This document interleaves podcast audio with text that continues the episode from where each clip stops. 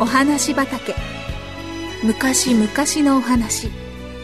遠い異国のお話。遥か未来のお話。それからすぐお隣のお話。ほんのさっきのお話。今日はあなたに届けます。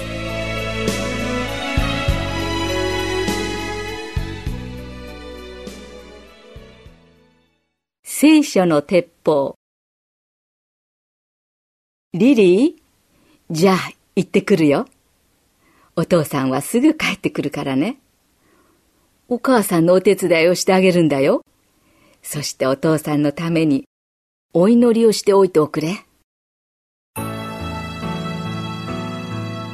お父さんはそう言ってトラックのギアを引きました。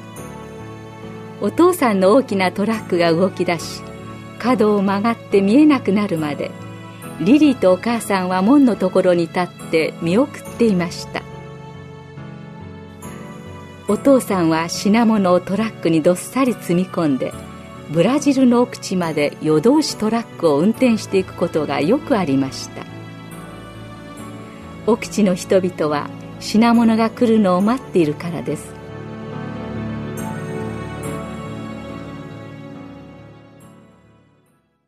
この道をたった一人で通ることはとても危険でした。ことにトラックにどっさり品物を積んでいる時はなおさら危険でした。南アメリカでもこの地方は凸凹道なのでトラックはゆっくり進まなければなりませんでした。道は暗いし、時々道の両側に黒々と茂った藪がありました。この藪は強盗たちには都合の良い隠れ場所になっていました。そしてこの道を通る旅人を時々襲いました。夜運転していくトラックの運転手たちは強盗から品物を略奪されない用心にいつでも鉄砲を持っていきました。けれどもリリーのお父さんは鉄砲を持っていきませんでした。リリーのお父さんはイエス様にどうか無事にお守りくださるように天使をお使わしくださいといつもお願いしていました。リリーはいつものように晩ご飯を済ませると小さなお人形さんたちを寝かせる前にお皿洗いのお手伝いをしました。それから寝る用意をして愛するイエス様今夜もお父さんを祝福してください。そして危ないことや困ったことが起こらないようにお守りください。とお祈りしました。それから気持ちの良い小さなベッドに潜り込むとすぐにすやすや眠ってしまいました。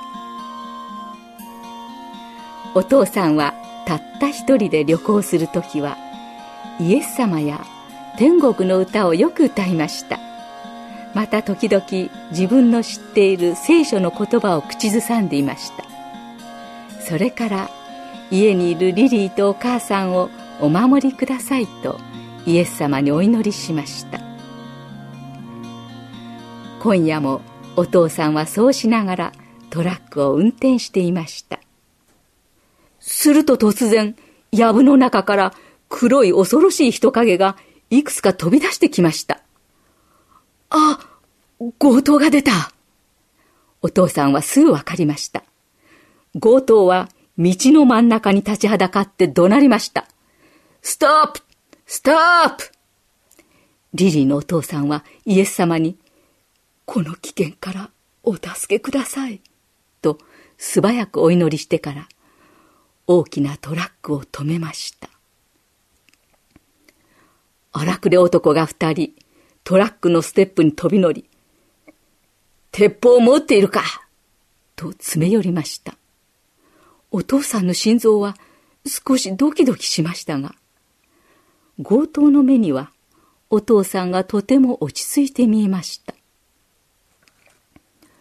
ああ、持っているよ。どこにあるんだ？このポケットの中だ。と言って、お父さんはズボンのポケットを指さしました。両手を上げて出てこいと強盗たちは命令しました。お父さんが強盗の前に立つと、一人がお父さんの後ろのポケットの中を探りました。一体中から何が出てきたでしょうか?強盗はお父さんがいつも肌身離さず持っているだいぶ使い古した大切な聖書を引っ張り出しました。それが私の鉄砲だ。それは私を守ってくれるものだ。と、お父さんが強盗たちに言いました。その強盗たちは、あっけに取られ、すっかりどぎも抜かれてしまいました。そして、トラックに戻って、さっさと一枚というのがやっとでした。お父さんは傷一つ受けず品物一つ略奪されずに済みましたお父さんはイエス様が天使たちをお使わしになって守ってくださったことを心から感謝しました。